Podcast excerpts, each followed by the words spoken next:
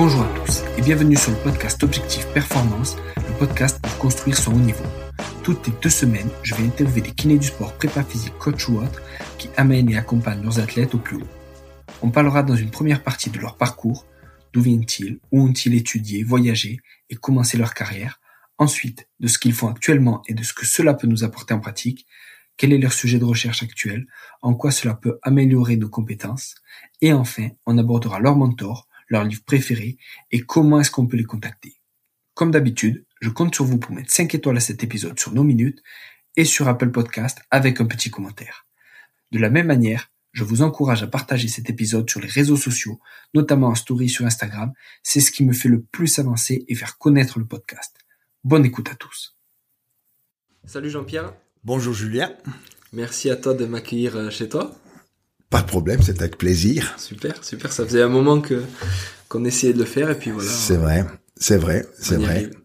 Mais ce sera aujourd'hui. Ouais, c'est parfait, c'est parfait. Est-ce que tu peux nous donner ta définition de la performance? Alors la performance, euh, si je mettais en avant mon côté euh, alémanique quand même, puisque l'origine des Heger c'est alémanique, euh, établi euh, il y a finalement qu'une génération à, à, Neuchâtel, donc en francophonie. je dirais que le mot performance, qui signifie Leistung en allemand, voit en fait en premier, quand on parle de Leistung, c'est la performance au sens de la puissance c'est la puissance physique. Et ben ça m'arrange parce que c'est précisément le produit le plus important de la force pour moi. C'est euh, non seulement de pouvoir soulever une charge, mais de la soulever le plus rapidement possible, qui va faire la différence. Euh, donc dans le sens de l'explosivité, de la montée de force, euh, qui sera déterminante plus que la la force qu'on appelle communément pure. donc, mais au-delà de, de cette définition, la performance pour moi, c'est la, la, meilleure performance ou d'excellence, c'est de pouvoir marier euh, tous les composants qui font euh, la performance, mmh. c'est-à-dire euh, euh, la technique, mmh. une capacité de coordination euh, optimale, euh, un physique naturellement spécifique lié à la discipline, maximum des possibilités. Euh, Ensuite, le côté mental, l'action mentale, émotionnelle, voire même spirituelle dans, dans l'histoire. Euh, et c'est de pouvoir, euh, de façon holistique, en fait, pouvoir introduire, pouvoir euh, développer conjointement ces différents euh, euh, facteurs dans un potentiel qu'on a, plus ou moins, et qu'on va essayer de développer au maximum durant une carrière. C'est ce que j'ai voulu expliquer en fait dans mon livre Le chemin de l'excellence, c'est comment développer en fait euh, ce potentiel durant euh, plusieurs années. Hmm. Super, super. Et euh, si on revient sur ta carrière en tant qu'athlète, tu étais lanceur de, de, poids, tu as fait les JO. quelle était euh, ta carrière? Alors c'est intéressant. Au départ, je suis toujours au départ un décathlonien. Euh, je voulais moi, en fait, je rêvais de décathlon. Pour moi, c'était l'époque de, de Raffer Johnson, mm. des Jeux de 60. Hein. Euh, je, je, viens longtemps en arrière, euh, ce qui me rajeunit pas du tout. Et, et euh, ces duels qu'il avait aux Jeux Olympiques de Rome avec euh, Yang, je crois, c'est un asiatique. Euh, C'était deux types différents, l'un représentant la puissance musculaire et l'autre plutôt l'agilité et, et, et, la coordination. Euh, donc des, des, des événements qui m'ont beaucoup marqué et qui ont influencé mon choix de pratiquer l'athlétisme. Alors je me suis dit, je, je veux faire de l'athlétisme. Euh, mais comme je suis un polyvalent, prof d'éducation physique, mm. euh, j'étais très attiré par le jeu parce que je crois que mon, euh, je suis plus peut-être davantage fait pour le, le, la pratique d'un sport d'équipe que qu'individuel. J'en suis persuadé, mais je l'ai pratiqué le basket jusqu'à l'ascension en première division même. Euh, c'était un bon souvenir et je tiens à le dire et, et le fait d'avoir retrouvé l'équipe de France de basket comme préparateur physique a été pour moi en fait le couronnement de, de cette activité dans le basket que je connaissais euh, relativement bien pour avoir joué c'est toujours un avantage euh, et euh, donc j'ai à un moment donné, mon rêve c'était d'aller au jeu. Et là, il n'y avait pas le choix. Parce que si je vais aller en basket, attendre qu'une équipe suisse se qualifie pour les Jeux, on peut attendre encore longtemps. Donc j'avais préféré euh, l'athlétisme où je pouvais compter que sur moi-même pour y arriver, et avec les aides naturellement d'entraîneurs et tout. Euh, et je me suis lancé après. J'ai arrêté le basket à, à l'âge de, de 30 ans à peu près. Et les sept dernières années, jusqu'à la fin de ma carrière, en finale olympique à, à, euh, à Moscou, okay. aux Jeux de Moscou, euh, eh bien j'ai axé sur cette discipline parce que c'est celle qui me permettait d'atteindre les limites.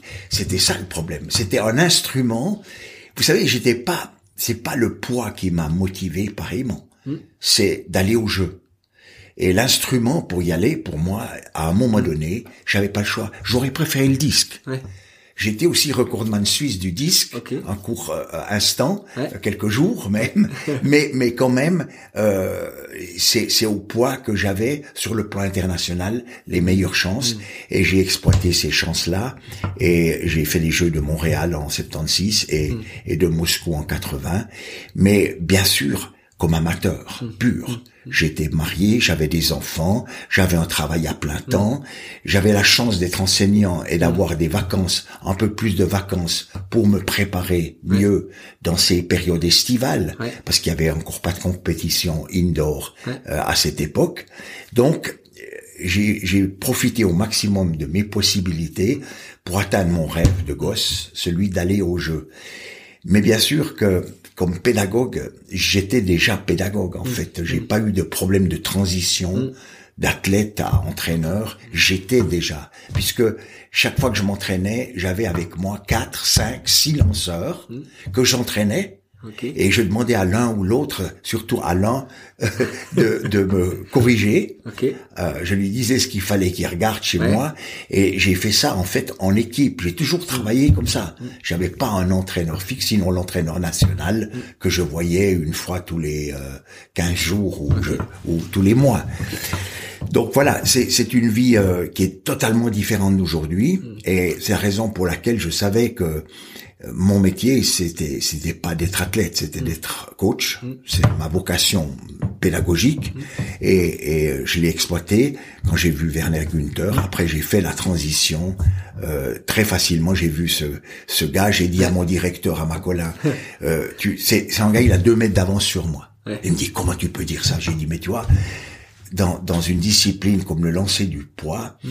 et, et l'athlétisme en général, on a des indices. Mm. On a des indices de constitution, de performance, de force, et, etc., de capacité de coordination qui nous permettent de, de faire des comparaisons. Mm. Et lui, euh, avec la force que j'avais euh, euh, pour, pour lancer, euh, par exemple, 18 mètres, lui, il lançait déjà 20 mètres avec la même force. Donc il a, il avait un, un potentiel énorme et une constitution encore plus grande que moi, presque 10 cm plus grand, etc. Donc pour moi, c'était rêver de donner une chance à un athlète de profiter de ce que j'ai appris mm. et surtout aussi des erreurs que j'ai pu faire. Ça, on peut en parler aussi après dans, dans le travail physique. Il y en a peu, il y en a très peu, c'est étonnant, mais il y en a quand même une ou deux qu'il faut mentionner, qui seront intéressants dans, dans ce, cette discussion. Ouais, et quelle erreur alors? Alors, si on en parle, je pense qu'il y a un problème fondamental. Moi, j'ai vécu une époque où la musculation était euh, influencée par le bodybuilding. Hmm. C'était vraiment un, c'était le muscle, le volume mm. et les séries longues, les séries épuisantes, etc. Mm. Et, et on a travaillé là et bien sûr c'est une perte de temps énorme. Mm. Parce qu'il faut savoir que le temps était compté, on n'était pas pro. Quand on allait deux heures par jour à l'entraînement, c'était pour essayer de faire euh, un maximum dans un minimum de temps. Or, quand vous passez euh, à faire dix séries de dix répétitions au développé couché et au squat parce que ce sont les exercices de base pour le lanceur de poids, eh bien figurez-vous que ça fait déjà une heure et demie presque. Avec les pauses entre les séries, etc., vous arrivez à une heure et demie. Et, vous avez vous avez encore pas fait l'échauffement, etc. Mm. Et puis les beaux deux heures sont passées. Mm. Donc ça c'est c'est banni et c'est remplacé. Mm. Et j'ai compris très vite. Et Werner Günther a été je l'ai corrigé en partie comme athlète. Cette erreur-là. Euh, elle était aussi liée, cette période, à, au raccourcissement musculaire. Mm. Le bodybuilder, il va mm. raccourcir ses muscles très souvent, hein, c'est les gonfler, c'est et là c'est c'est tout ce qu'il faut pas faire. En, en, athlétisme où le relâchement, les étirements sont tout aussi importants euh, pour pouvoir euh, assurer une coordination des mouvements harmonieuses. Et là, euh, je me suis, j'ai été influencé après euh, par les haltérophiles. Mm. Alors c'est le terme de l'accélération qui est venu mm. important pour moi. L'accélération. Et surtout dans une discipline qui est balistique, mm. ou projeter un engin. Et, et, et, et là, euh, euh, dans, dans, en force, on travaille souvent dans des circuits fermés mm. euh, qui sont qui sont pas forcément productifs dans le transfert mm. après de cette force, qui demande beaucoup plus de temps, de d'efforts. Et, et ce côté-là, je l'ai exploité au maximum avec Werner Günther, mm. qui a qui est qui a fait, qui a pratiqué davantage une musculation de d'haltérophile mm. et je, je lui dois beaucoup en fait je lui dois beaucoup à Werner Günther je vais vous dire pourquoi d'abord parce que il a je dirais il, a été le premier athlète professionnel mm. Mm. avec un coureur qui s'appelait Marcus Riffel un des meilleurs coureurs au monde aussi médaillé olympique euh, et, et ces deux ont été les premiers professionnels en Suisse, qui ont vécu de ça, qui ont trouvé un sponsor qui, euh, d'entrée qui leur a permis de, de pouvoir vivre vivre de ça pendant une, une bonne dizaine d'années. Et, et là, avec lui donc à disposition à Macolin au centre de sport, où je n'avais aucune décharge officielle pour entraîner des athlètes. Mon travail, c'était former des entraîneurs. J'étais euh, vraiment formateur et, non entraîneur dans le fond.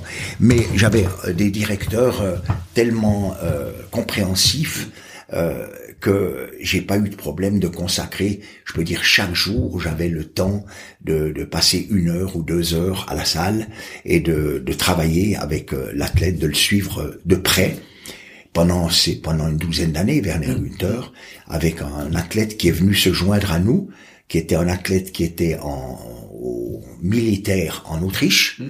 et qui a été détaché, qui a pu euh, euh, il a demandé à pouvoir venir s'entraîner en Suisse. Il avait des possibilités entre la Bulgarie et la Suisse. Il a préféré venir en Suisse, du Vorarlberg, tout près de chez nous. Mm. Et euh, il a été un compagnon d'entraînement pour Werner extrêmement intéressant. moins doué que lui, moins grand que lui, moins lourd que lui, mais quand même un athlète qui a battu le recordman du monde à un championnat d'Europe en salle, il faut le dire, avec une meilleure performance de 21 mètres 03. Mmh. Pour lui, c'était une performance vraiment extraordinaire. Mmh. Mais deux types différents, mais avec un, même objectif, celui de d'atteindre un résultat mmh. euh, olympique.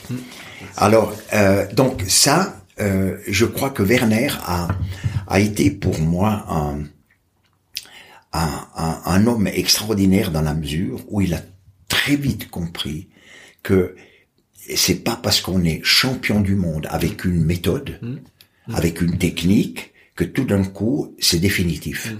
Qu'on le sera une deuxième, une troisième fois. Il a compris que l'homme est une euh, bête d'adaptation et que très vite, en faisant la même chose, on ne progresse plus. Alors moi, ça a été un terrain d'expérimentation sur le plan de la méthodologie d'entraînement, puisque j'étais quand même, je pense, un des premiers à, à, à travailler l'excentrique. Le, mmh. J'avais fait construire une machine. Mes contacts avec la France, euh, magnifiques, avec Gilles, en particulier avec Gilles Cometti, mais aussi avec d'autres, avec Alain Belli, avec mmh. euh, avec euh, euh, le professeur Lacour, Goubel, et, etc tous ces gens qui euh, euh, qui à l'époque euh, étaient des passionnés du domaine et avec lesquels on pouvait échanger. Euh, j'ai fait construire une machine, donc ça fait plus de 30 ans, euh, une machine pour travailler en excentrique les mouvements principaux, de, qui sont les squats quand même et les, mouvements d'extension, les, les développés en fait. Et, et euh, euh, pouvoir euh, utiliser ces, ces méthodes qu'on appelait le 80-120 ou 120-80, etc. Et, et, et, de par ce travail de préparer véritablement euh, la pliométrie mm. qui sera pour moi après le, le je dirais le secret en guillemets mm. je, quoi qu'on fasse en force on peut se tromper, on peut faire un peu plus de, de bodybuilding, etc. Mais je crois que euh, si on a un accompagnement systématique de, de la progression en pliométrie, en réactivité, mm. euh, ce travail dit excentrique rapide est celui qui va avoir le plus d'influence sur la montée de force mm. euh, et, et, qui va donc euh, développer l'explosivité. Mm. Euh, musculaire. Et, et c'est ça peut-être que que j'ai pu montrer avec Werner. C'est pour ça que les gens ont été presque davantage impressionnés par les bons qu'il faisait euh, euh, que que par les. Mais vous savez, entre temps, j'ai vu des, des athlètes qui sautaient encore plus haut que Werner. Hein. Je, je pense à au Néo-Zélandais euh, Jill. Euh, Jacko Jill, par exemple, c'est inouï, c'est inouï les bons qu'il fait.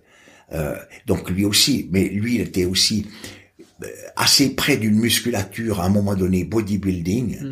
Et il en est revenu parce qu'il a eu après des gros problèmes de, de coordination. Mm. À un moment donné, il avait appris à lancer avec Didier Popé mm. d'une façon vraiment propre comme junior, recordman du monde euh, junior.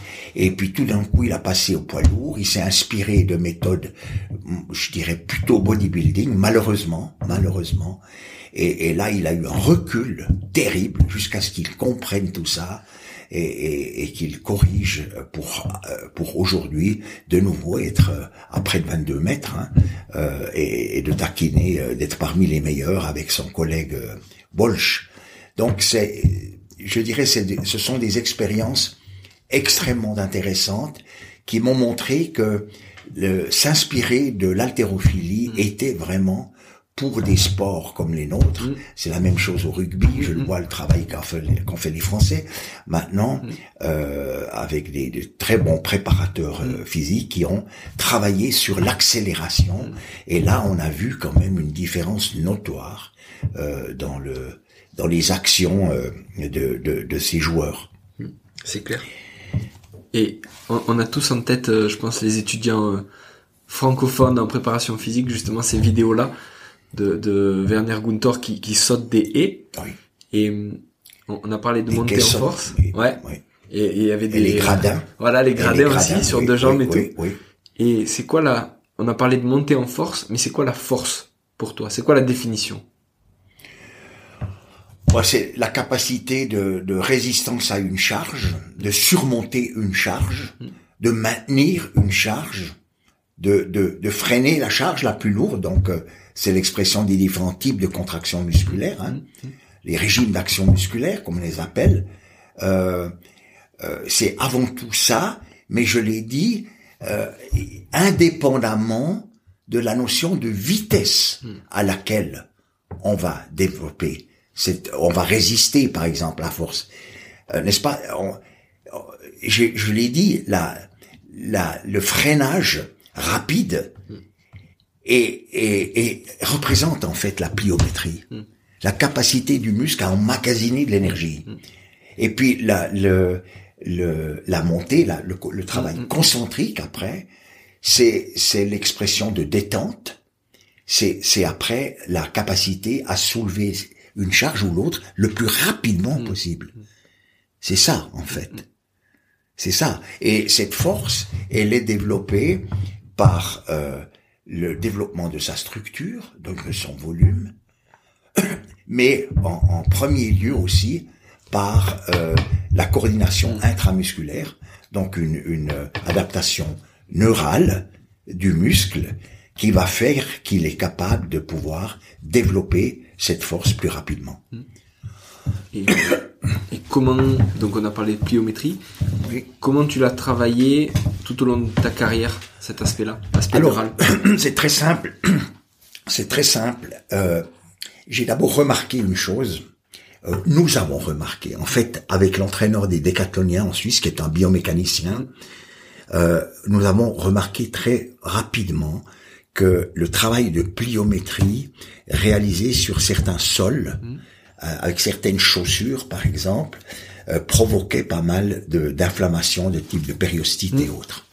Et, et, là, nous avons introduit une construction de la détente, de la, de la pliométrie, mmh par des bons. Hein. Mm. Je parle maintenant bien sûr de la pliométrie plutôt des membres inférieurs. Mm. Hein. Mais on pourrait aussi parler de la pliométrie mm. des membres supérieurs. Je m'en suis aussi occupé particulièrement, mais parlons maintenant de, des jambes. C'est de commencer une première phase que j'appelais ex, euh, extensive, c'est le travail fitness, c'est le travail santé.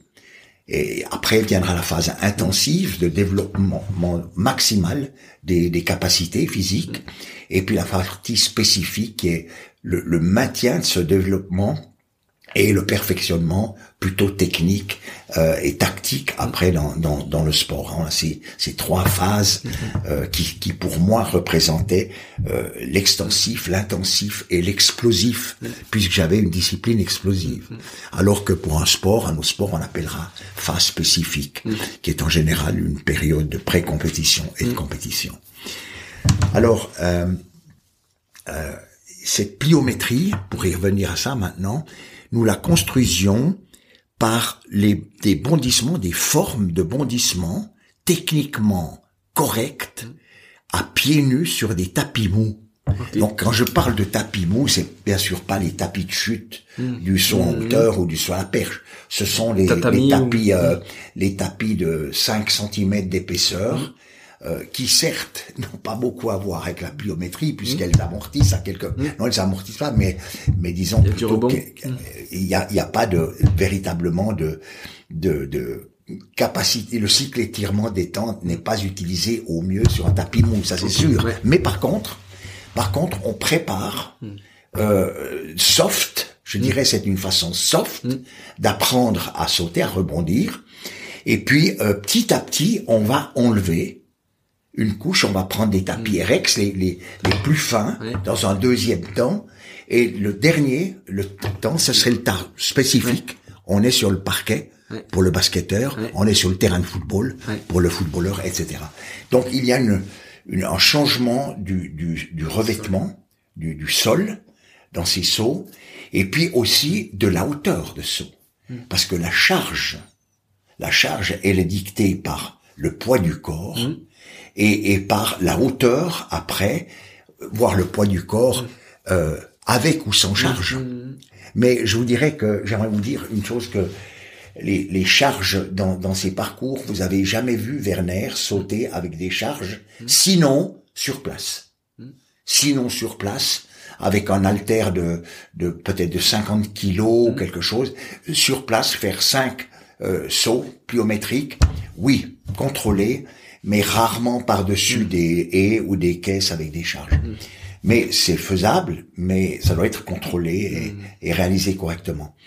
Donc, pour moi, c'est après monter les, les, obstacles progressivement d'un petit banc à une haie euh, à moyenne hauteur jusqu'à atteindre après les caissons, ces caissons suédois qui euh, arrivent en tout cas à 1m20 hein, euh, au plus haut avec tous les éléments sinon, sinon même plus, euh, pour l'expression de la, de la, plus haute intensité de, de, pliométrie. Mm. Mais il faut le construire parce que sinon on démolit la tête. Mm. Le danger de la pliométrie, c'est de vouloir trop vite sauter haut et ne pas avoir la capacité musculaire à freiner et ce sont les, les, les cartilages qui mm. vont en subir les conséquences et qui vont après petit à petit se, se dégrader, mm. euh, s'effriter et provoquer en fait ce qu'on appelle après l'arthrose mm. euh, et qu'on retrouve quelquefois chez certains athlètes euh, précocement, précocement c'est-à-dire en, en 30 et 40 ans déjà, voire même avant, ce qui est catastrophique en fait. Donc ça c'est pour moi, euh, ça a été pour moi chaque fois euh, une construction très systématique euh, dans chaque saison, deux fois par année même. Hein.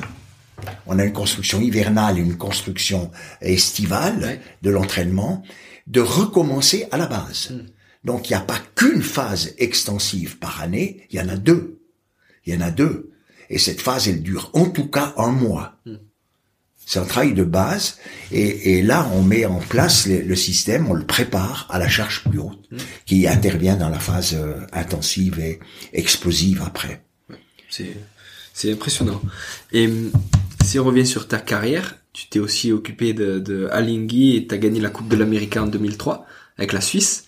Oui. Il me semble, si je dis pas de bêtises, c'est la première fois qu'un pays qui a pas d'accès à la mer gagne la Coupe de l'Amérique. Oui, mais mais vous savez, on a on a des gens, on a des gens extraordinaires, euh, et, et c'est c'est un défi international. Mm. Ça veut dire que dans l'équipe suisse, mm. le projet est suisse. Si Bertarelli, Ernesto, mm. le, le, le, le, le, le, père de, de et, le précurseur de, de tout ça, et, et, aussi euh, le financier de, de tout ça, mm, mm. qui avait la capacité de, de mettre autant d'argent pour son hobby, pour ce qu'il aimait, le sport qu'il qu'il aimait, de pouvoir regrouper des personnes en qui il avait confiance, mm. euh, mais qui venaient de partout. C'est ça qui est fantastique. Pour moi, c'est l'expérience à Lily, vous savez, c'est beaucoup plus une aventure humaine, managériale, d'un projet qui dépasse le sport, qui est autant un projet d'entreprise, avec euh, marketing, avec euh, construction du, du bateau, avec mais vraiment c'est c'est extrêmement complet. Et d'ailleurs, j'ai appris beaucoup de choses dans cette expérience. Mm. C'est celle qui a dicté mon chemin d'excellence après mm. que j'ai essayé de de construire systématiquement. Euh, ça a été un champ où j'ai beaucoup plus appris dans ce domaine-là mm. que par exemple pour la force, mm. parce que c'est pas, vous savez, ces, ces navigateurs, à mm. part les grinders qui, qui ont une force colossale pour pouvoir monter la voie le plus rapidement possible. Hein, chaque seconde qui passe, Russell Coutts me disait, Jean-Pierre, c'est le moteur. Les grinders sont le moteur du bateau. Moi, j'ai toujours dit c'est le vent. Oui, c'est le vent. Mais, mais la voile, plus rapidement au vent, va gagner des, des, des dizaines de mètres sur le plan d'eau ou centaines de mètres de, de ce plan d'eau qui, mm. peut, qui vont faire la différence après, au décompte final. Et là, ça, j'ai, j'ai, j'ai appris. Donc, euh, on a pu faire un travail très ciblé avec eux. Mais je dirais le, le reste des navigateurs, une très bonne condition physique générale, le suffit. Et on a beaucoup joué avec eux. Euh, Xavier Joly, qui était le, physiothérapeute et qui était tout le temps avec eux, hein, qui était engagé à l'année. Pour moi, engagé à l'année, c'était travailler le matin, un moment le matin, puis après plus du tout. Donc euh, j'ai j'ai été sporadiquement avec l'équipe pour introduire les plans, discuter, et Xavier a été un peu le dénominateur commun. Il est resté, il a, il a s'inspirer de tout ça. Et puis il a suivi les, les, les navigateurs, mais pour moi c'était pas ça le défi. C'est pas là que j'ai le plus appris. J'ai apporté ce que ce que je savais, plus que développer d'autres d'autres méthodologies ou tactiques maintenant par rapport à Lingui. C'est plus un travail d'équipe, une construction d'équipe, un team building que un, un, travail maintenant spécifique sur le, le sur la force par exemple ou même la condition physique en général. Et justement combien vous étiez dans l'équipe et donc vous gagnez il me semble en finale contre la Nouvelle-Zélande à Auckland. Oui. comment tu comment tu te positionnes quand tu arrives en finale face au pays hôte tu vois comment comment t'as géré tout cet aspect-là aussi? Oh mais c'est pour moi c'est c'est extraordinaire l'histoire de, de parce que écoutez, imaginez je je vais à Auckland mm. et j'étais à peine là-bas euh, et je reçois un coup de fil d'une fille que j'ai connue attendez je vais je vais vous dire exactement à, en Nouvelle-Calédonie une dizaine d'années avant Dernière année, avec Werner Günther, on était invité en Nouvelle-Calédonie euh, chez Didier Poupé, qui est un éminent euh, entraîneur de lancer français euh, que j'apprécie énormément, qui était le grand patron des, de l'athlétisme en, Nouvelle-Calédonie et, et, qui m'invite avec notre compatriote Daniel Giesiger, entraîneur des cyclistes sur l'île, à venir un mois avec Werner Günther. Ok. Et nos épouses a passé, c'était la fin de carrière de Werner, hein, c'était le dernier euh, sortie de Werner, avec une compétition encore à, à Tahiti en, sur le chemin du retour. Ok. Euh, oui, oui, il avait dû encore acheter des, des, des, des chaussures de sport parce que les siennes n'étaient pas arrivées euh, par l'avion. Euh, c'était mémorable. Et, et là, euh, il y avait une euh, athlète néo-zélandaise avec son entraîneuse. Ouais. Et cette athlète est devenue l'entraîneur, la première entraîneur de Valérie Adams, Ok. Ok. euh, euh, et, et qui, qui savait que j'étais avec, qui a appris que j'étais avec l'équipe suisse là, Ok. qui m'a dit Eh, viens donc à l'entraînement, j'aimerais te présenter une jeune athlète, tu verras. Euh, tu, tu seras étonné, etc. Et c'est là que j'ai connu Valérie Adams, à l'âge de 16-17 ans, déjà championne du monde junior. Ouais. Hein et, et, et je lui ai dit euh, à l'entraîneur, j'ai dit, bah écoute, t'as, de- t'as de Laurent Mm. Entre tes mains. Ouais. Et prends, fais attention, tombe pas dans les pièges qu'il y a. Mm. On a parlé aussi de, de dopage et tout ce, à cette période-là. Et c'était heureux parce que on avait les contrôles inopinés déjà qui commençaient, ce qui Ouais. pouvait. J'ai dit, si ça marche bien avec les contrôles, elle sera imbattable, la fille. J'ai dit ça comme ça. Ouais. Elle sera imbattable. Donc, il n'y a pas besoin de toucher à tout ça, parce Mm. que pendant des années, il y a eu, il y a eu trop. Et puis, euh, quand vous savez qu'il y a 22 filles qui ont lancé plus loin qu'elles, Mm. c'est un- une plaisanterie, quoi, une, une vaste plaisanterie. Mm, Donc, euh, on, on oublie ça, et puis on repart à zéro. On va pas condamner les autres Mm. qui étaient dans un temps différent, mais en tout cas euh, respecter que elle a elle a tenu le coup, même si elle est à 1m40 du record du monde. Pour moi, ça a été de loin la meilleure. meilleure lanceuse pendant pendant ces dernières années. Donc, euh, je vais là avec Alinghi, donc, et puis euh, j'ai j'ai eu cette possibilité de euh, bon, je l'ai pas vue souvent, mais je l'ai vue quelques fois là. Puis je la retrouve dix ans après parce qu'elle demande à venir s'entraîner chez moi parce Ok. qu'elle a, elle divorce non seulement de son mari euh, qui était un lanceur français d'ailleurs, hein, et mais aussi de son entraîneuse euh, Kirsten, euh, une fille super qui a fait un très bon travail avec elle. Mm. On va pas, mais il y a eu une usure, hein, puis quelquefois. C'est pas toujours facile sur les années à pouvoir durer avec la même personne. Et puis c'est là qu'elle est venue après chez moi. Mais là, sur place maintenant, naturellement, c'était terrible parce que nous avions dans notre équipe les, les pratiquement les meilleurs néo-zélandais. Même si ceux-ci n'étaient plus euh, sélectionnés dans l'équipe en principe, Ok. prévus. Euh, Russell Coutts n'aurait pas été Hmm. le pareur des Néo-Zélandais si il n'était pas venu euh, avec Alinghi. Hmm. Non, il avait déjà été, ils avaient déjà préféré Baker, je Ok. crois, le, le- en, en plus jeune, etc. euh, pour reprendre. Mais il y a eu quand même une une, une incapacité d'une partie du public. Hein. Ouais. Il y a eu des menaces de mort. Donc il faut savoir. Moi j'ai vécu. Vous savez, j'ai vécu. J'étais avec Xavier souvent dans son bureau, dans, dans, dans son sa salle de traitement. Ouais. C'était un peu notre bureau des préparateurs physiques. Et, et je me souviens un matin, il y a eu des menaces de mort. Il est arrivé pour se faire masser. Il était raide comme une barre à mine.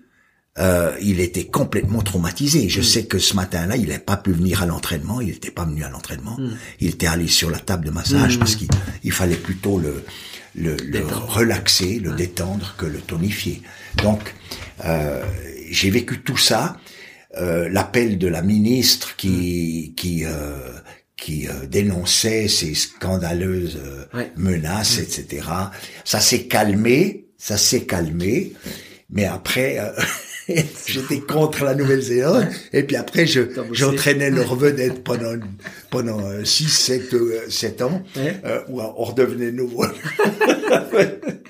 C'était non, c'est c'est une aventure. La Nouvelle-Zélande pour moi c'est c'est presque un deuxième pays, c'est devenu presque une deuxième un deuxième pays. D'ailleurs euh, euh, j'avais le même j'avais le même frisson Ouais. quand euh, j'entendais l'hymne euh, national que par exemple avec euh, l'équipe de France à Pau euh, de- dans les matchs internationaux avec la Marseillaise. J'avais la chair de poule.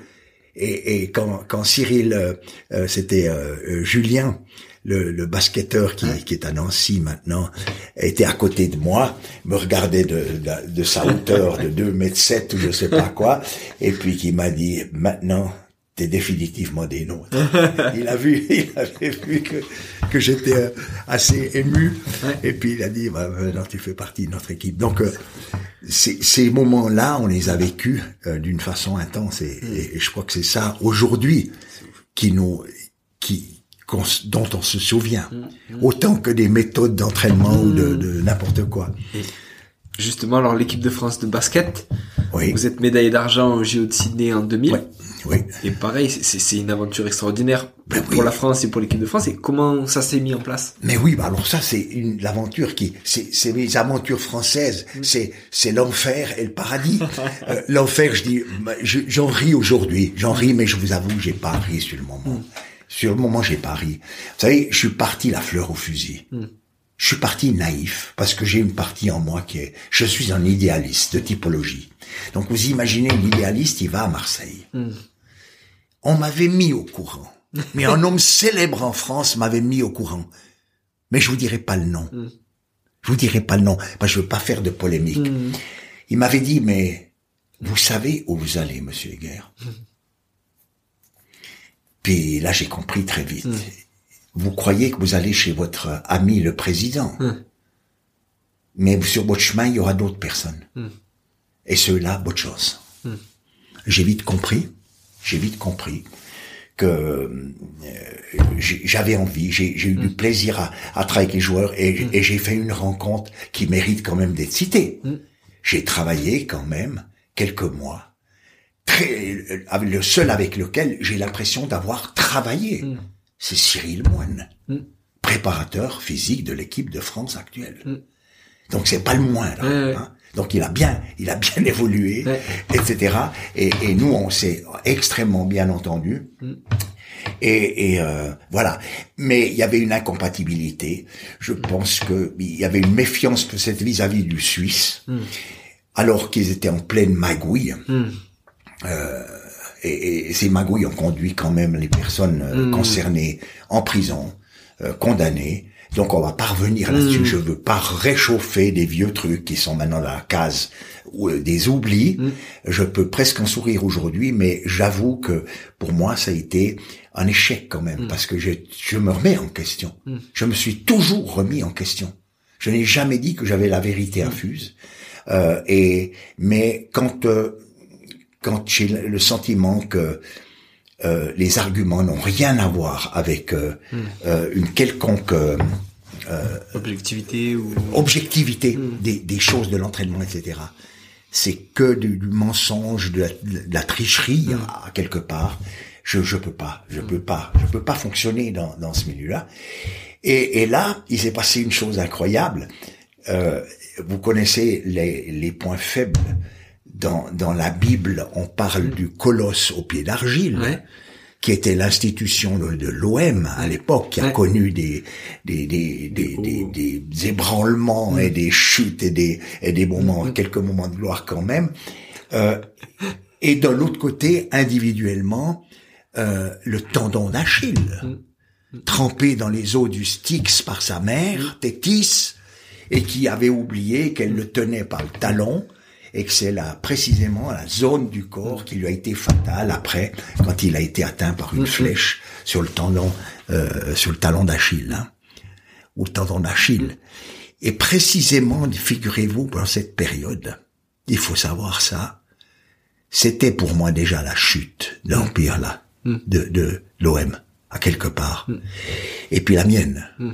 la mienne atteinte mon tendon d'Achille s'est enflammé dans toute cette période à tel point que j'ai dû opérer au mois d'octobre, j'ai commencé au mois de juin, au mois d'octobre, j'allais me faire opérer à Bienne, tout près d'ici, à 15 kilomètres, euh, pour un, un, peignage du tendon d'Achille. Ok. Qui a été remis depuis lors, j'ai plus jamais senti mes tendons d'Achille. Pour la petite histoire, j'ai vécu ces deux situations euh, de la Bible et, de la mythologie grecque parallèlement, mais comme si euh, je, devais avoir une preuve que ça existe hein, quelque part.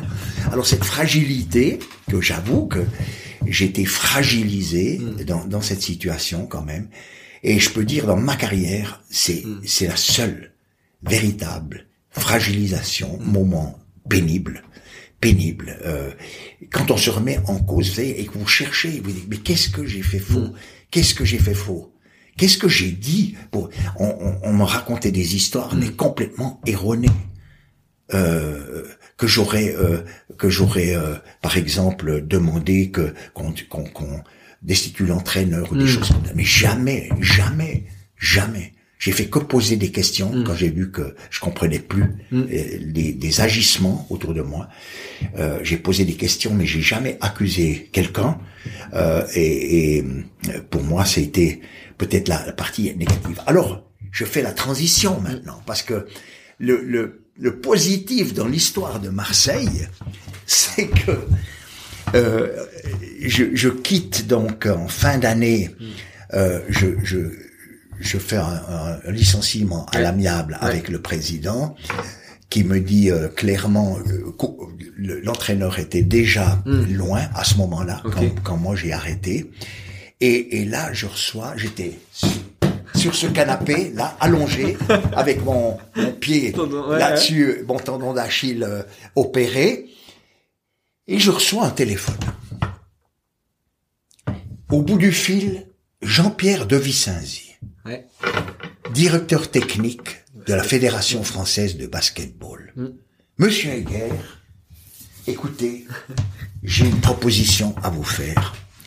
On aimerait vous engager comme préparateur physique pour les Jeux Olympiques de Sydney. Et moi, je lui ai dit, Monsieur de Vicenzi, je vous connais pas, mais je viens de vous voir sur euh, le, le magazine de l'équipe en couleur. Ouais. Et c'est la première fois que j'ai... Donc j'arrive à me représenter qui vous êtes. Mais je vous pose quand même une question d'abord. Mm. On n'est pas le 1er avril. On était le 1er décembre, je crois. De, de, de, de, de 99, Ouais. à ce moment-là. L'année avant les, ouais. les JO. Et, et là, il me dit, euh, non, c'est pas du tout le cas. J'ai dit, mais comment, comment vous arrivez à moi Mm. Puis il me répond par l'OM. Puis j'ai dit, alors là, je rigole, j'ai dit, allez, allez, il y a, il y a- Allez, l'OM. il y a- alors, c'est pas possible. Il, me- et, et il me dit, euh, Anthony, ça vous dit quelque chose? Puis j'ai dit, oui, oui, Anthony me dit quelque chose à Marseille. C'est le, le, le représentant d'Adidas. Ok. Puis il me dit, oui, parfaitement. Ben, c'était mon chef de presse. Ou de communication, de presse, etc. Et puis, c'est lui qui m'a dit, écoute, euh, prends, euh, prends contact avec Jean-Pierre Heger. Il a des problèmes là chez nous, mais c'est l'homme qu'il te faut pour ton truc. Donc c'est lui, c'est pas l'OM en fait que on, on- on me on Ouais, me conseillait d'un côté, j'avais les problèmes d'un côté, et puis de l'autre côté, on, me que- conseillait de, de travailler avec moi. Et puis Jean-Pierre m'a avoué qu'il a encore pris contact avec un ou deux entraîneurs de l'INSEP qui ont dit, semble-t-il, que du bien Ouais. ce qui m'a amené en fait à travailler. Alors là, j'ai passé, euh, c'était donc décembre, 1er décembre, au mois de février, j'avais le licenciement qui se terminait à ce moment-là. Ouais. J'ai retrouvé l'équipe de France à Nancy de, pour un match international contre l'Allemagne, contre le, l'Allemagne de Nowitzki et Mm. compagnie. On les avait battus de plus de 50 points, je crois. Et, et là, euh, été présenté, j'ai fait une enquête, Mm. j'ai fait un questionnaire aux joueurs pour savoir où ils étaient, quels étaient leurs objectifs, leurs manquements, leurs forces, leurs faiblesses, etc., etc. Ils ont trouvé ça super. Ils ont dit, Mm. c'est la première fois qu'on nous demande. Quelque chose, au lieu de nous tester d'abord, on Mm. nous demande, etc. Et puis euh, là, c'est c'était que du bonheur. Après, c'était vraiment que du bonheur. Mm. C'était chaque fois que on était en stage, euh, j'avais l'impression qu'on progressait. Mm. Euh, J'arrivais à faire passer les messages, mais surtout parce qu'il y avait la confiance du team, des autres, des, des collègues entraîneurs, les trois entraîneurs, les, le team médical. Euh, euh, c'était c'était en fait le contraire de ce que j'ai vécu euh, à Marseille. Mais à Marseille, j'aimerais quand même dire une chose. Je, je garde un souvenir extraordinaire des, des, des physiothérapeutes. Mm. Pour moi, alors, euh, euh, Cyril et, et les le, le, domaine qui nous touche, Julien, les deux. Donc euh, le, la thérapie, que je suis pas euh, personnellement, mais euh, que sont ces, ces gens qui travaillaient à ce moment-là. Il y avait Jacques Bailly, il y avait il y avait deux trois personnages extraordinaires qui ont été sérieux, qui étaient des, qui sont des, de vrais travailleurs.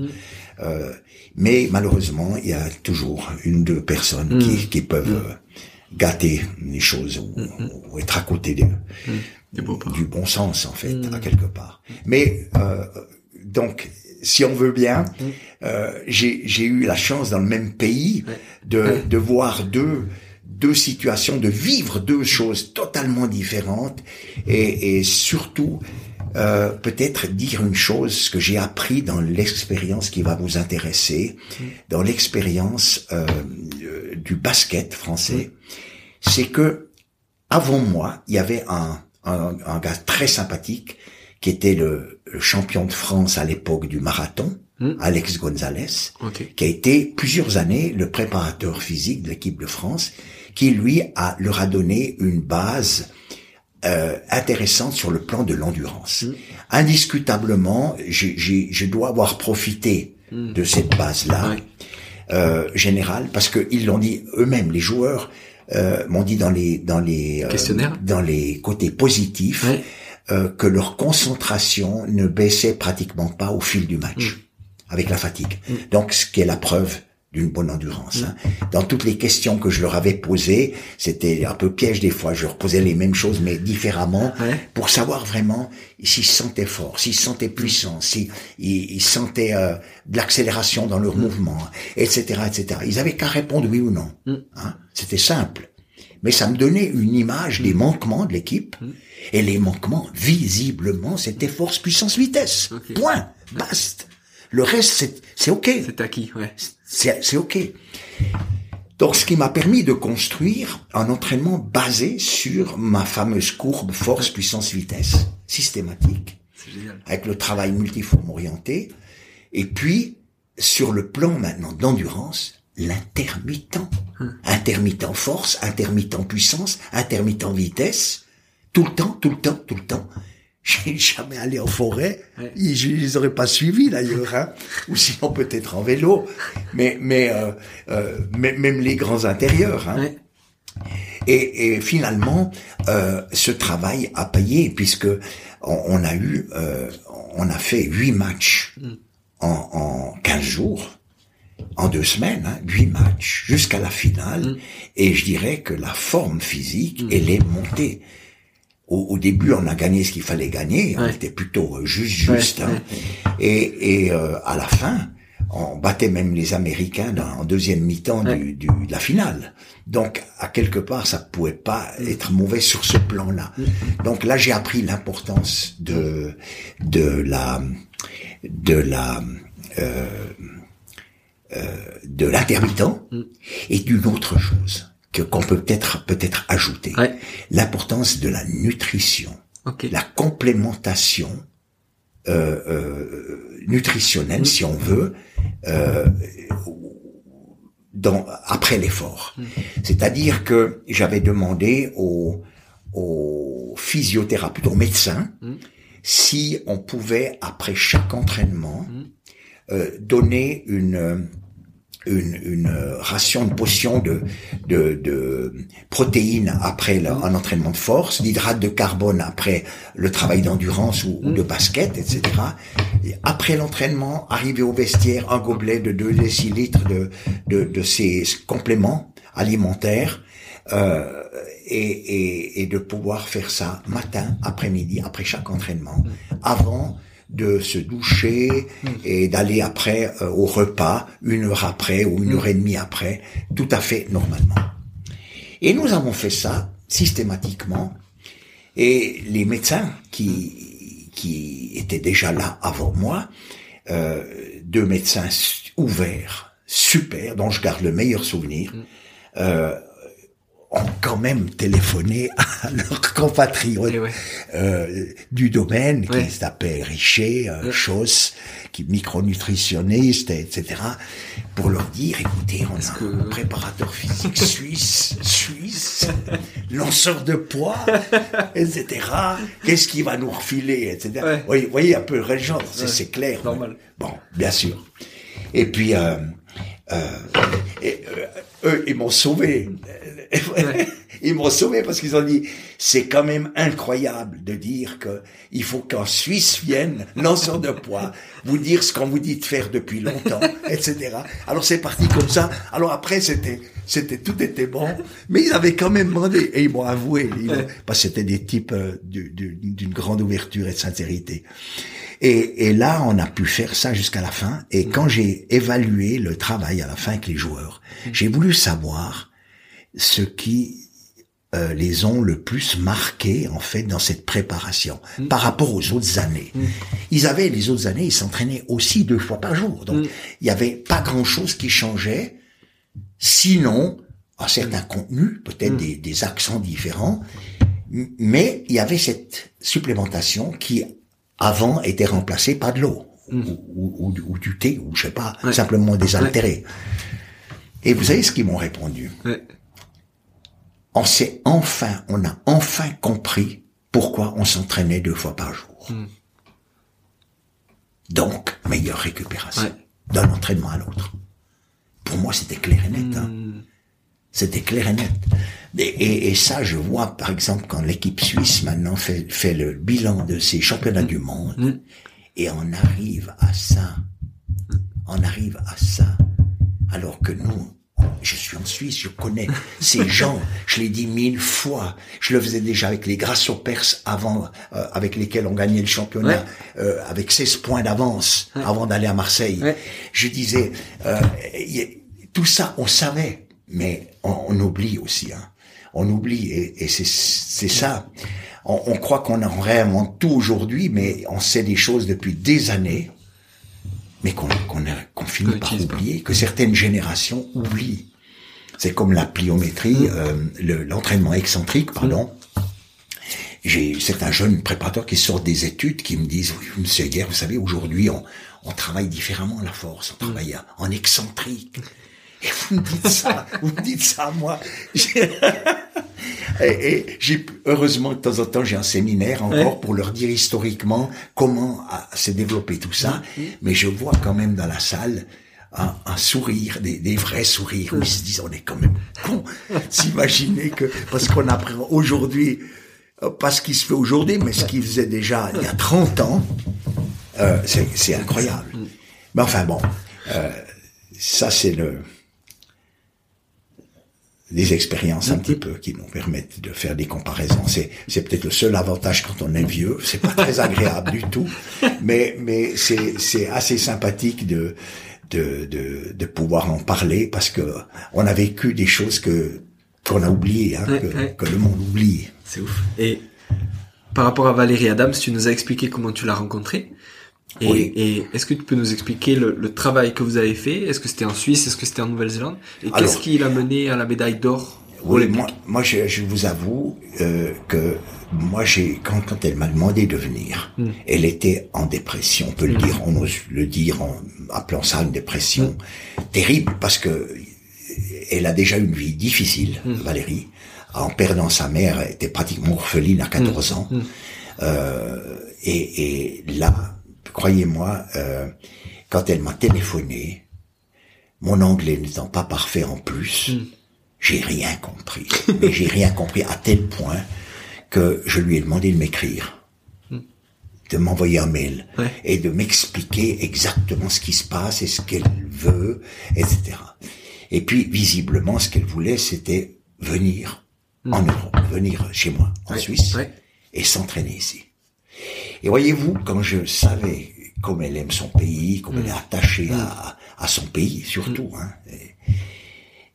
je, elle va presque toutes les, les, semaines, deux fois sur la tombe de sa mère, mm. euh, lui parler, euh, c'est c'est incroyable. Hein, c'est c'est pas seulement émotionnel, c'est spirituel aussi à quelque part.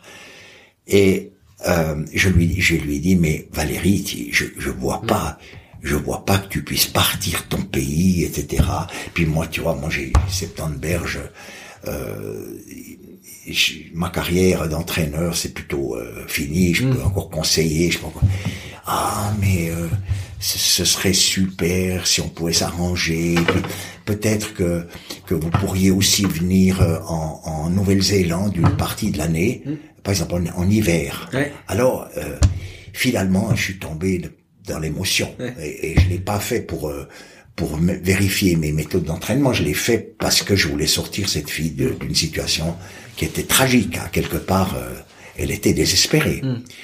Et puis elle est elle est venue elle est venue et puis euh, on, on, a, j'ai dit ok, on préparait les jeux de d'où, mm. c'était 2010 hein, qu'elle est venue en Suisse mm. Et, et, on a commencé début euh, janvier 11 2011 l'entraînement pour 2012 les Jeux Olympiques. Et puis là, alors j'ai j'ai vu une fille ben, assidue comme personne. Euh, incroyable, une mm. bête, une bête d'entraînement. Alors elle, je dois dire, il, fallait la freiner. Il fallait, j'aurais dû encore plus la freiner, euh, parce que elle, elle est, vous savez, lui donner un jour de repos, je lui donnais des moments de repos dans, dans le, la semaine, dans le microcycle, mais en réalité, euh, j'apprenais euh, la semaine d'après que l'après-midi où elle avait congé, elle était en, elle était en salle, elle faisait du vélo, ou elle faisait ci, même si c'était autre chose, mais elle, elle pouvait pas s'arrêter en fait. Et, et euh, avec Valérie, on a on a travaillé donc pour la préparation de ces jeux et, et avec euh, il y a eu le record euh, son record mm. amélioré CGA 21 24 et puis la préparation des JO mm. qu'elle a fini par gagner mm par destitution de, mm. de la Biélorusse dont on savait qu'elle mm. était dopée. Tout le monde le savait, mais il a fallu les jeux mm. pour la coincer, c'est quand même fou.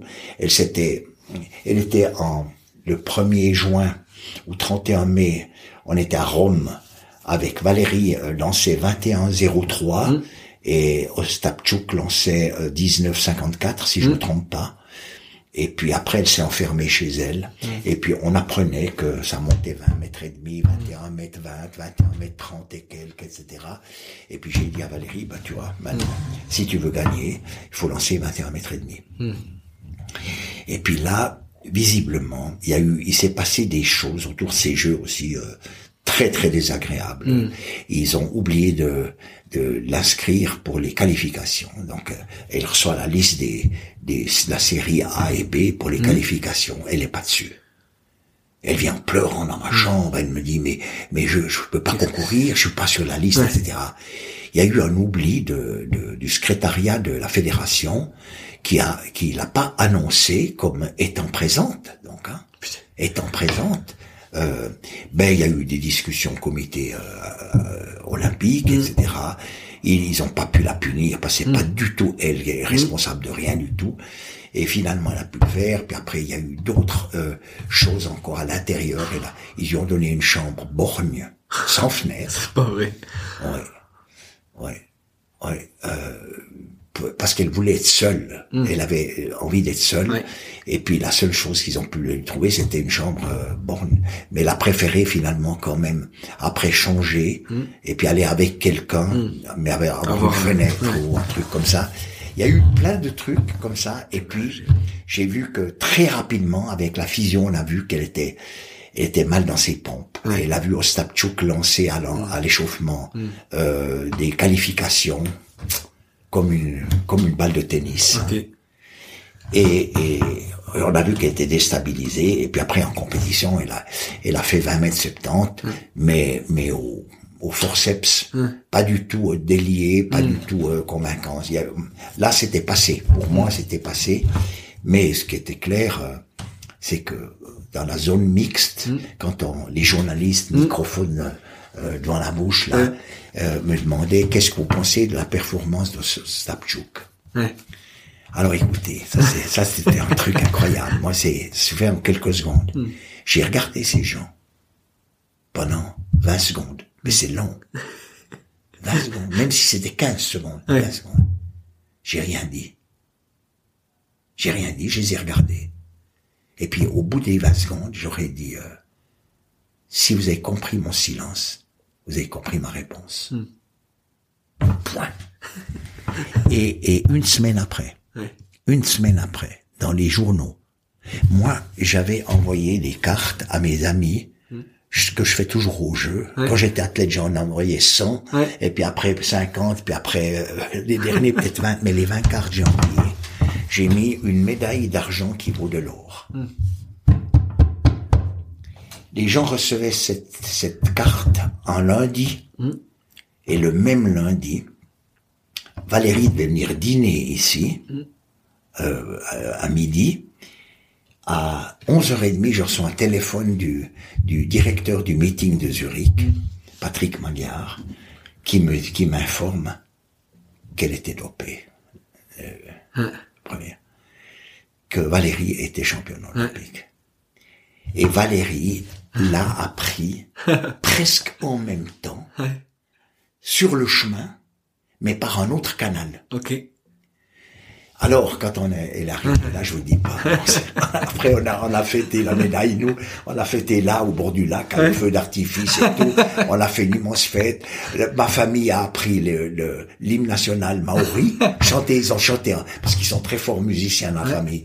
Alors, ils ont, ils ont euh, chanté l'hymne national, euh, maori, pour la fêter, au bord du lac, ici, euh, pour remplacer sa médaille euh, d'or par une médaille en chocolat qu'on avait fait fabriquer à l'occasion avec un ruban doré. Mais c'était c'était magnifique. Donc il y a, vous voyez, d'un moment tragique, on en fait un, moment euh, convivial, euh, comique, je dirais presque. Mais euh, ça, ça c'est le sport. C'est comme ça que je l'ai vécu toujours. Et puis, j'aimerais pas le vivre autrement. Ouais. Ah, c'est ouf. C'est ouf. Voilà. Et, et quelle saveur ça a? Tu vois, est-ce que vous regrettez pas qu'elle ait eu la médaille d'or en, live entre guillemets avec euh, avec l'hymne, avec le, podium, etc. Tu vois comment comment tu bon, gères Oui, bien sûr qu'après on peut avoir des regrets, mais elle l'a eu quand même mm. avant à Pékin. Euh, et, elle a été, était déjà championne olympique à mm. Pékin, faut pas mm. l'oublier, quatre ans avant. Donc euh, elle avait déjà quand même connu euh, ce moment-là au moins une fois.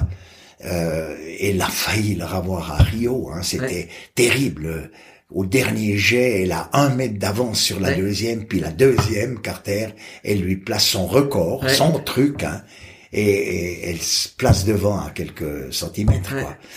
Mais, mais ça, elle l'a accepté aussi, j'entends ça, il faut, il faut le dire, elle a, elle a eu... Euh, elle a eu quoi deux fois l'or, mm. euh, deux fois l'argent, je crois, puis une fois le bronze. Mm.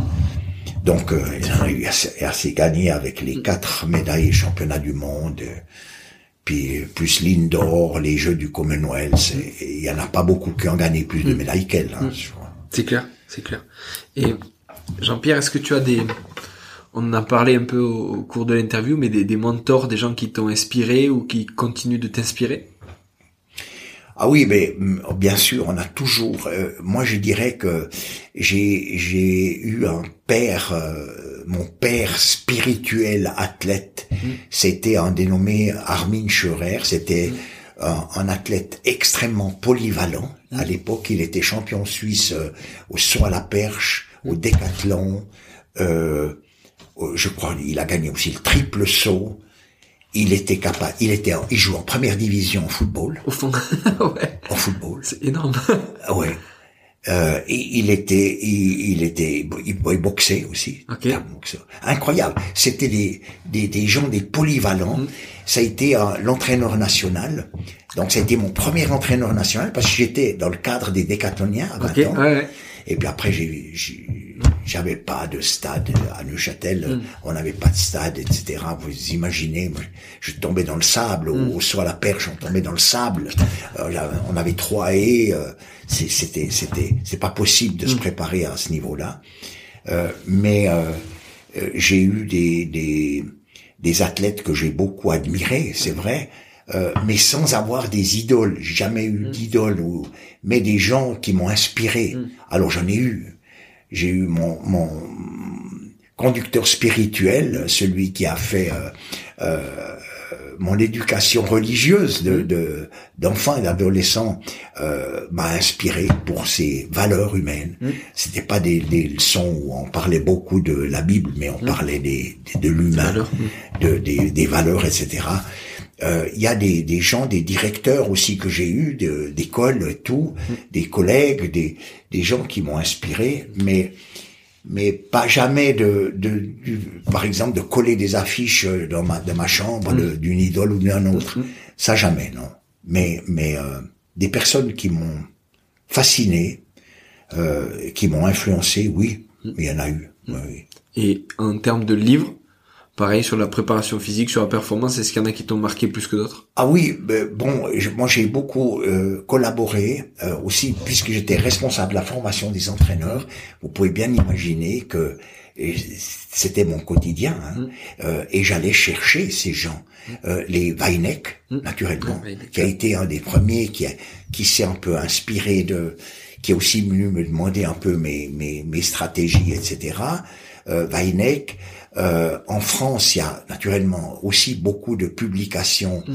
euh, par exemple dans le domaine de la force. La raison pour laquelle j'ai pris qu'un petit chapitre sur mes expériences dans la préparation athlétique, euh, c'est je voulais pas réécrire un bouquin qui, qui il y en a tellement sur le marché et qui sont de plus qui sont bons, mm. qui sont vraiment bons. Hein. Vous avez, vous avez euh, chez vous en France, euh, je dirais, euh, il y a de nombreux auteurs. On peut retirer quelque chose de tous les bouts. Mm. Que ce soit dans la Bible, la condition physique, que mm. ce soit chez Volodalen mm. avec Cyril Gindre, Dufour, avec toutes ces personnes qui, qui ont et j'en ai aussi une personne qui m'a beaucoup impressionné, c'est Emmanuel Léjard. Emmanuel Léjard, euh, qui, qui, est non seulement euh, versé dans, dans le domaine, mais qui est un chercheur, mm. qui est un type euh, qui, qui, qui s'informe, qui est... Il est venu m'interviewer un jour. Mm. Moi, je le voyais comme journaliste. Mm. Et puis quand je discutais de force et de nutrition et tout, il en savait plus que moi. Alors à la fin de l'interview, j'avais l'impression que c'était moi qui l'avais interviewé. Euh, donc oui, il y a, y a, beaucoup de monde qui euh, Bosco, qui est venu chez moi, moi chez lui. J'étais au fin fond de la, Finlande, euh, le retrouver une fois en hiver. Le Sicilien émigré là-bas avec une euh, vivant avec une Finlandaise et, ses filles qui étaient dans l'équipe nationale de, Finlande hein, pour le relais, je crois.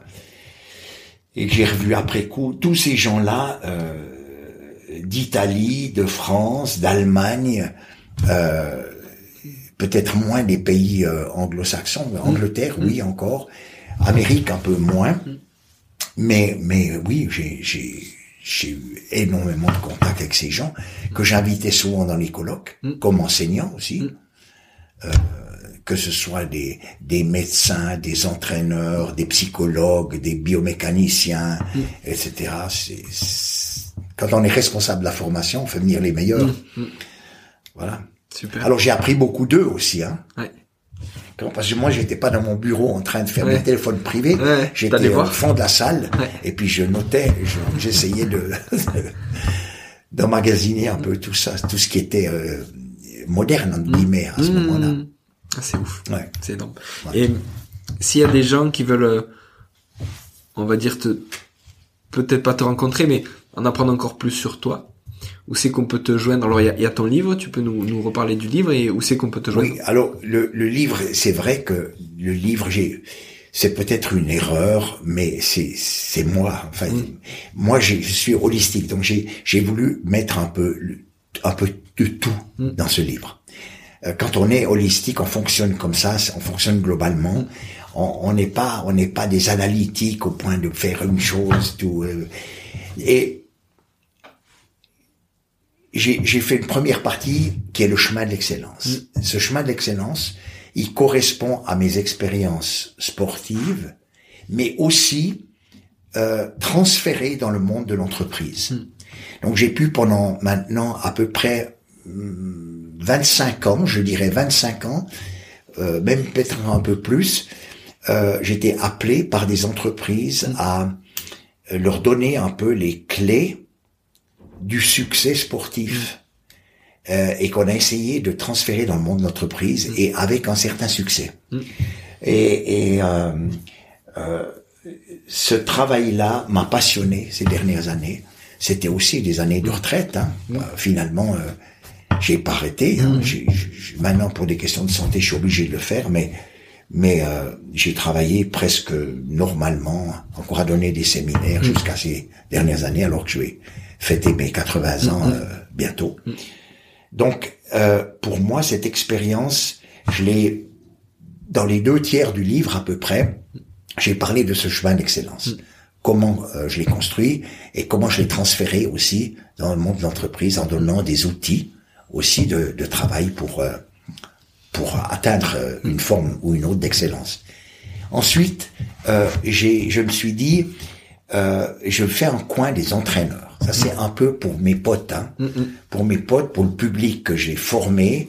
Je vais quand même leur donner un peu les les clés de mon approche du travail technique, de la coordination et de la préparation athlétique. En tout cas, de, de- de la musculation dans les sports athlétiques. Et, et, euh, et c'est davantage le fruit de mes expériences que qu'un manuel de préparation physique. Ça, je tiens à le dire. hein. C'est, c'est vraiment ce- celui qui lit ça. euh, c'est, moins de pages qu'un, gros bouquin, mais ce sont des expériences vécues où je peux dire voilà ce qui était productif et voilà ce qu'il était moins. Alors voilà ce que j'ai corrigé. Maintenant, je peux peut- peut-être le dire en force. C'est très intéressant. Si je fais maintenant une comparaison, qu'est-ce que j'ai fait il y a 20-30 ans? Plutôt 30 ans que 20. Et qu'est-ce que je fais plus Qu'est-ce qui a changé? Eh bien, je vous dirais qu'il n'y a qu'une chose qui a vraiment changé. C'est que c'est cette approche donc de du travail que j'ai évoqué tout à l'heure, c'est-à-dire le concept plutôt haltérophilie, accélération des, des- des charges, plutôt que bodybuilding. Ça, c'est une chose. Mais euh, c'est euh, la durée maintenant, le travail que j'ai fait pour développer la masse musculaire, qui était euh, réalisé avec beaucoup de séries et beaucoup de répétitions. Je l'ai raccourci à des méthodes éclairs d'épuisement musculaire sur une 25 répétitions. Par exemple, le 3-7, la méthode du 3-7, vous prenez une charge de, de, de, de- entre 70 et 80% et vous faites trois répétitions, 5, 10 secondes après 4, 5, 10 secondes après 5, 6, 7, fini. C'est à 7 vous devez être épuisé, en principe, sinon le la charge est trop légère. Et, et vous répétez peut-être, peut-être, vous faites un double 3-7, soit sur le même exercice ou un exercice euh, légèrement différent, squat une jambe, squat deux jambes, euh, euh, ou, ou- ou développé couché euh, et nu ou incliné. euh, et, et là, c'est deux minutes. En, en 3-7, c'est deux minutes à deux minutes et demie, et vous avez fini. Vous avez fini. Alors que l'autre dure 40 minutes. Donc c'est là. Mon grand changement, c'est ça.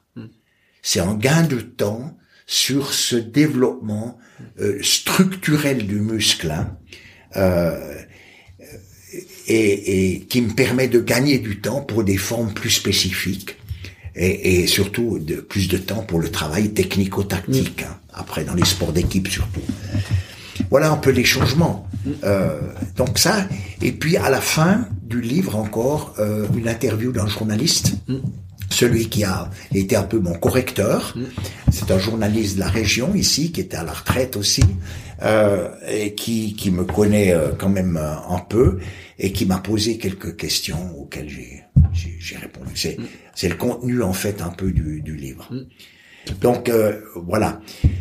Et euh, c'est, j'ai toujours de temps en temps une personne ou l'autre qui prend contact avec moi. Alors quand j'ai, euh, quand je suis en forme, je, je peux répondre. Et puis si si je suis dans une période un peu euh, plutôt euh, négative, euh, entre guillemets, je parle là de- d'état physique, hein, parce qu'on commence quand même à avoir les petits euh, les inconvénients de, de, d'un certain âge, euh, eh bien, euh, on, on dit euh, non, pas encore, ou peut-être demain, ou peut-être après-demain, mais mais on peut toujours m'atteindre d'une façon ou d'une autre. Carrément. Ouais. Super. Jean-Pierre, merci beaucoup. Mais avec plaisir Ouais, C'était super. et bon vent. Ouais, bon vent. Puis on se retrouve euh, bientôt, j'espère. Ah Ben oui, ben oui, c'est c'est prévu, hein, Ouais, c'est prévu. ouais, carrément. Ah oui. Parfait. Avec Guy. Ouais, on Super. ouais. À la prochaine. Merci, Salut. merci infiniment. Merci. Ciao. Voilà. Merci d'être allé au bout de cet épisode. J'espère que vous êtes régalé autant que moi. Si vous voulez m'aider, le mieux de partager cet épisode au plus grand nombre. Parlez entre vous. Débriefez-le que ce soit en live ou sur les réseaux. Qu'en avez-vous retenu? En quoi cet épisode peut vous aider à construire votre haut niveau? N'hésitez pas non plus à me faire un retour ou à me proposer des personnes à interviewer. Je répondrai avec plaisir. À très bientôt pour un nouvel épisode.